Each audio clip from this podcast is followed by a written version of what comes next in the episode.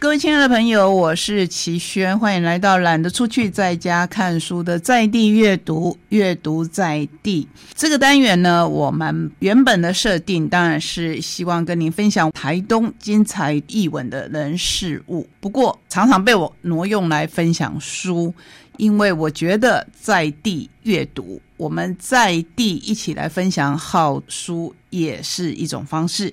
像今天我们请到了姜太瑜，也就是夫米江，来谈他上半年度的书《鬼拍手》。那我们还要谈他下半年出版的书，这个赶进度呢，应该让喜欢他的读者非常的开心。介绍的这一本是《记得我的名字》，由联合文学所出版。我们再次请到泰宇来跟大家问好。Hello，大家好，我是泰宇。要记得你的名字，对不对？是。那你 希望大家记得的是姜太宇还是夫米江呢？我要跟大家再次、再次几次都没关系的澄清，就是不管怎么叫我，我都非常的乐意。我不会因为我改成本名，也就是出版就。很讨厌人家叫我米江，叫我福米江，我都不会介意，因为我觉得大家叫的开心，这些名字通通都是我，只要大家记得我的名字就好了。是记得我的名字，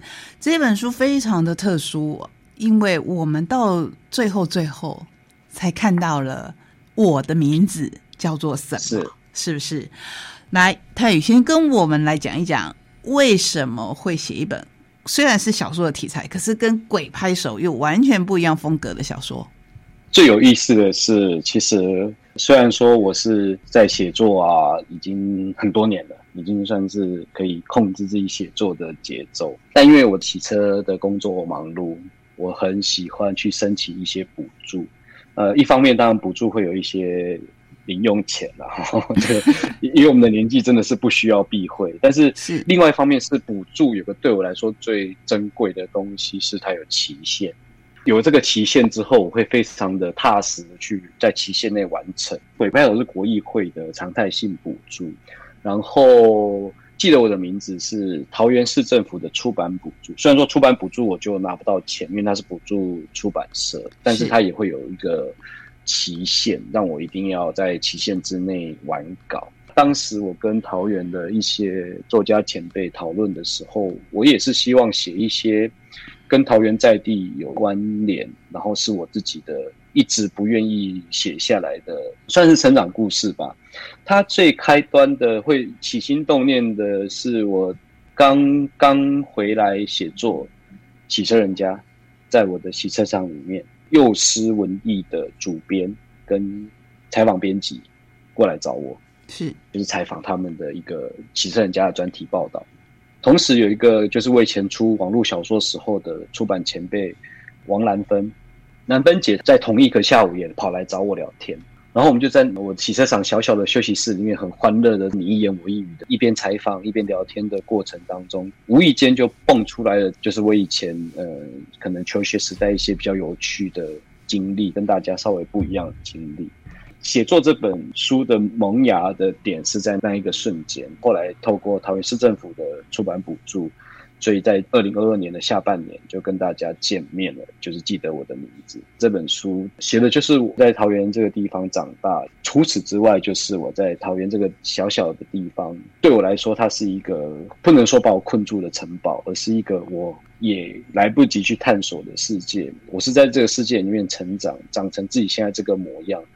当中有一些比较不一样的风景，可能跟一般的学生不同。我也透过我的视角去。写出我这么不同的一个小朋友，我身边的大人是怎么样对待我的？身边的这些跟我一起长大的人，他们后来又变成是什么样的样貌？其实大概都在这本书里面有写出来，所以它比较类似青春的成长小说。我认为它是这样的作品。是，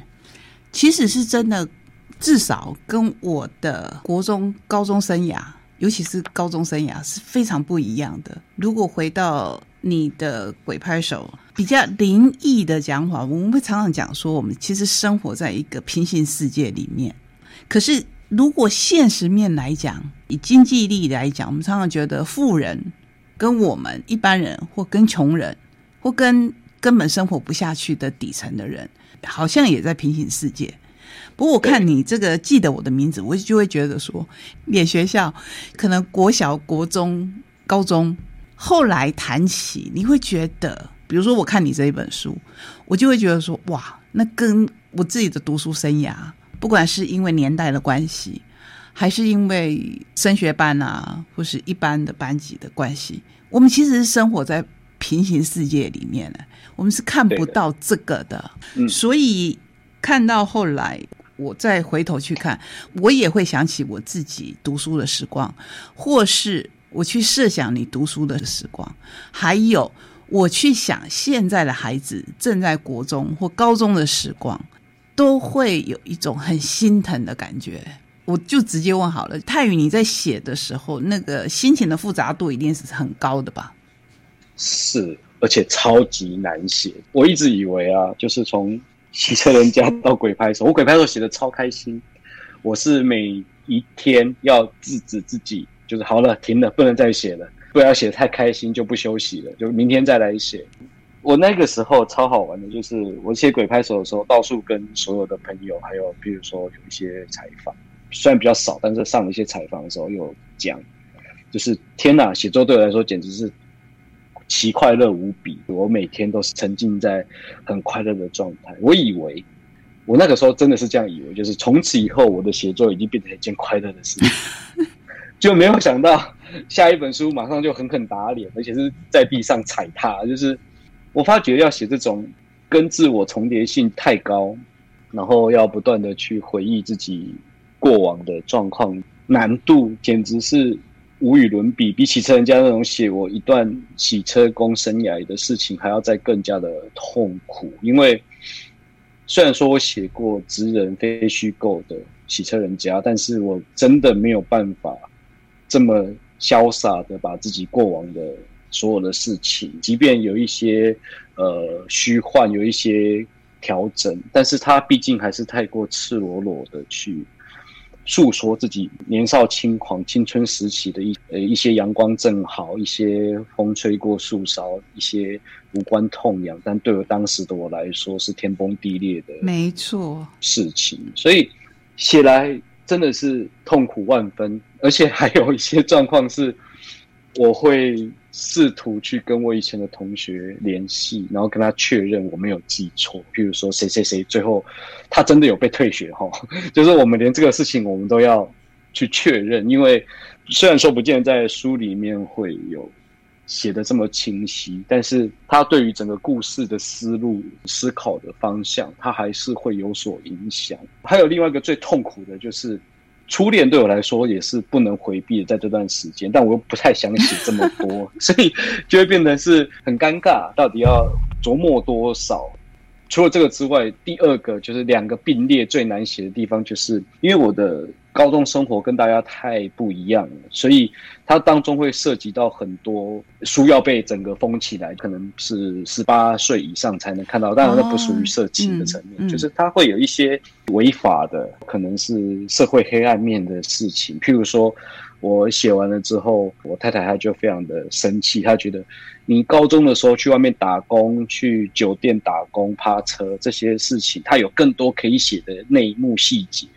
你怎么不写出来？还有跟那些帮派分子出去，这些视角都是透过另外一个角度。我们可以不要香港古惑仔电影有点宣传意味，但是你可以至少叙述一下这些大家平常碰不到的事情。可是他都觉得我好像轻轻带过，因为在写的当下，我真的超级挣扎，就是很多事情我不想要写的这么详细，因为可能年纪比较有了，我很不想要一个疏忽，也许我没有注意到的状况之下，让年轻的。读者会有一种错误的憧憬效应，过程的写作的难度真的是太高太高了，所以我选择用一个比较节制、比较收敛的方法。我知道我可以再写的更哗众取宠一点，就是再更加让大家哇哦，竟然有这些事情发生在你的过往人生。但是我真的在落笔的时候，我就删掉了很多比较。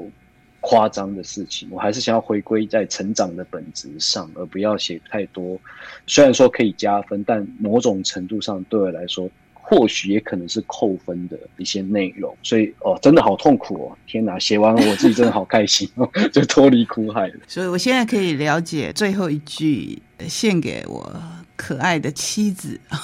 对 对。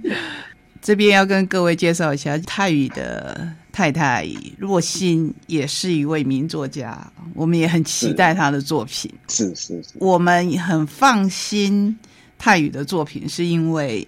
他放到任何人的面前之前，甚至是出版社人面前之前，都有一个最严格的把关人，就是若心。对，超严格的，超级严格。可是同时，刚才若心提到的部分，还有你自己的心路历程，为什么常常我自己有一种焦灼感？如果看到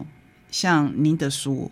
我就会想说，我一定要让作者来讲话，因为他一定有很多他在这本书里面没有讲出来。他为什么没有讲出来？是还来不及讲，还是他把它刻意删掉了，还是？跟这本书的整个调性或是篇幅有关系，我一定要让他来跟大家诉说，因为我相信细心的读者一定会有这样的疑问，所以今天很开心让泰宇来讲。记得我的名字，记得我的名字，看起来你可能也没有办法像鬼拍手那样的一气呵成，可能中间你必须停顿下来。跟你在写作的时候是一样的，读者的呼吸会跟你一样，他会想要先喘息一下。是，如果是这个样子，至少我是这个样子，那我相信他与你想要传达的是成功的，因为我会觉得很痛，我会想要停下来消化一下，喘息一下，然后再继续的往下看，看这个孩子。看这一群孩子，他们的成长过程到底是碰到了什么事情？你刚才也说了，这个可能不是常态。可是每一个人的痛点其实是不一样的。你怎么知道一个乖乖牌，然后一路可能所谓的学霸上去的，他没有他们的痛苦了？我相信一定也有。对的。不过你写到很多。我很感动的地方，比如说骑摩托车那一幕，非常有感觉，非常有画面。没有想太多的，你就去做青蛙跳这件事情。是，我觉得那对一个孩子来讲，日后再想起来，经历过那一件事情，你的心情是不一样的。你的成长速度可能在那十个青蛙跳里面是暴涨的。是，那份感动一直留在你的心中吧。对的，就是有的时候，在我们慢慢长大的过程里面，有一些下意识的举动，它其实每一个瞬间的选择，每一秒钟的选择，每一次遇到很困厄的、很想不透的地方，你必须要下决定的那一个瞬间，把这些瞬间全部堆叠起来，就是现在的我，现在的我们。我自己也有一些感动的瞬间，我运气这么的好，可以借由这样子把它书写下来跟大家分享。所以另外一个层面就是，除了感动的地方，我在书名上面其实记得我的名字，它不只是一种自己写作时候的呐喊，其实还有另外更深层的地方，是我书里面提到了很多关于霸凌。以书里面的状况来说，我是霸凌者，我也是被霸凌者，就是这个事情是肯定的，就是霸凌者很多时候也是被霸凌者。我还想要传达另外一个深层的意思是，我曾经犯过许多的错，做过许多很不好的事情，我也曾经被人家欺负过。在我那个年代，没有霸凌这两个字，就是欺负人家或是被人家欺负了。我希望那些曾经。因为我而过得不快乐，感觉到被欺负、被霸凌的身边的那些朋友，也许我不认识你们，因为有时候欺负人不见得会找认识的人，或者是也许你们还有印象，也许你们已经忘记了，但我都希望这些同学、这些朋友也可以记得我的名字。如果我对这些朋友、对你们造成过任何的痛苦、任何的不开心、任何的压力。我也希望你记得这个名字，然后你可以生气、咒骂我，甚至是诅咒我都可以。这是唯一可以让我心里面稍微好过一点的方法。我没有办法一个一个去找到我曾经犯过错的对象，一个一个跟他们道歉去弥补，因为有些事情是怎么样都弥补不来的。但我希望可以透过这样的方式，让我心里面好过一点。虽然有点自私，但是如果这样子可以让你们也好过一点的话，我非常非常的乐意。大概是这样。是，其实我觉得写出来、说出来就是最大的勇气。那我们今天非常非常的开心，在岁末的时候，泰宇跟我们一起来祝福喜欢阅读的人。我觉得你的书其实就是给我们很大的祝福，因为我们喜欢阅读，我们喜欢阅读我们喜欢的作者他的书，我们看到他还继续在写，而且做不同的尝试，非常的开心。谢谢泰宇，谢谢谢谢大家。那我们一起跟听众朋友还有爱阅读的朋友，祝福他们来年。也都非常的顺心，然后我也祝福泰宇明年有更多的作品可以跟大家继续的见面，好不好？是，一定继续努力。好，好，那谢谢今天跟我们在空中让我们分享好书的朋友，我们下个礼拜同一时间空中再会，拜拜，拜拜。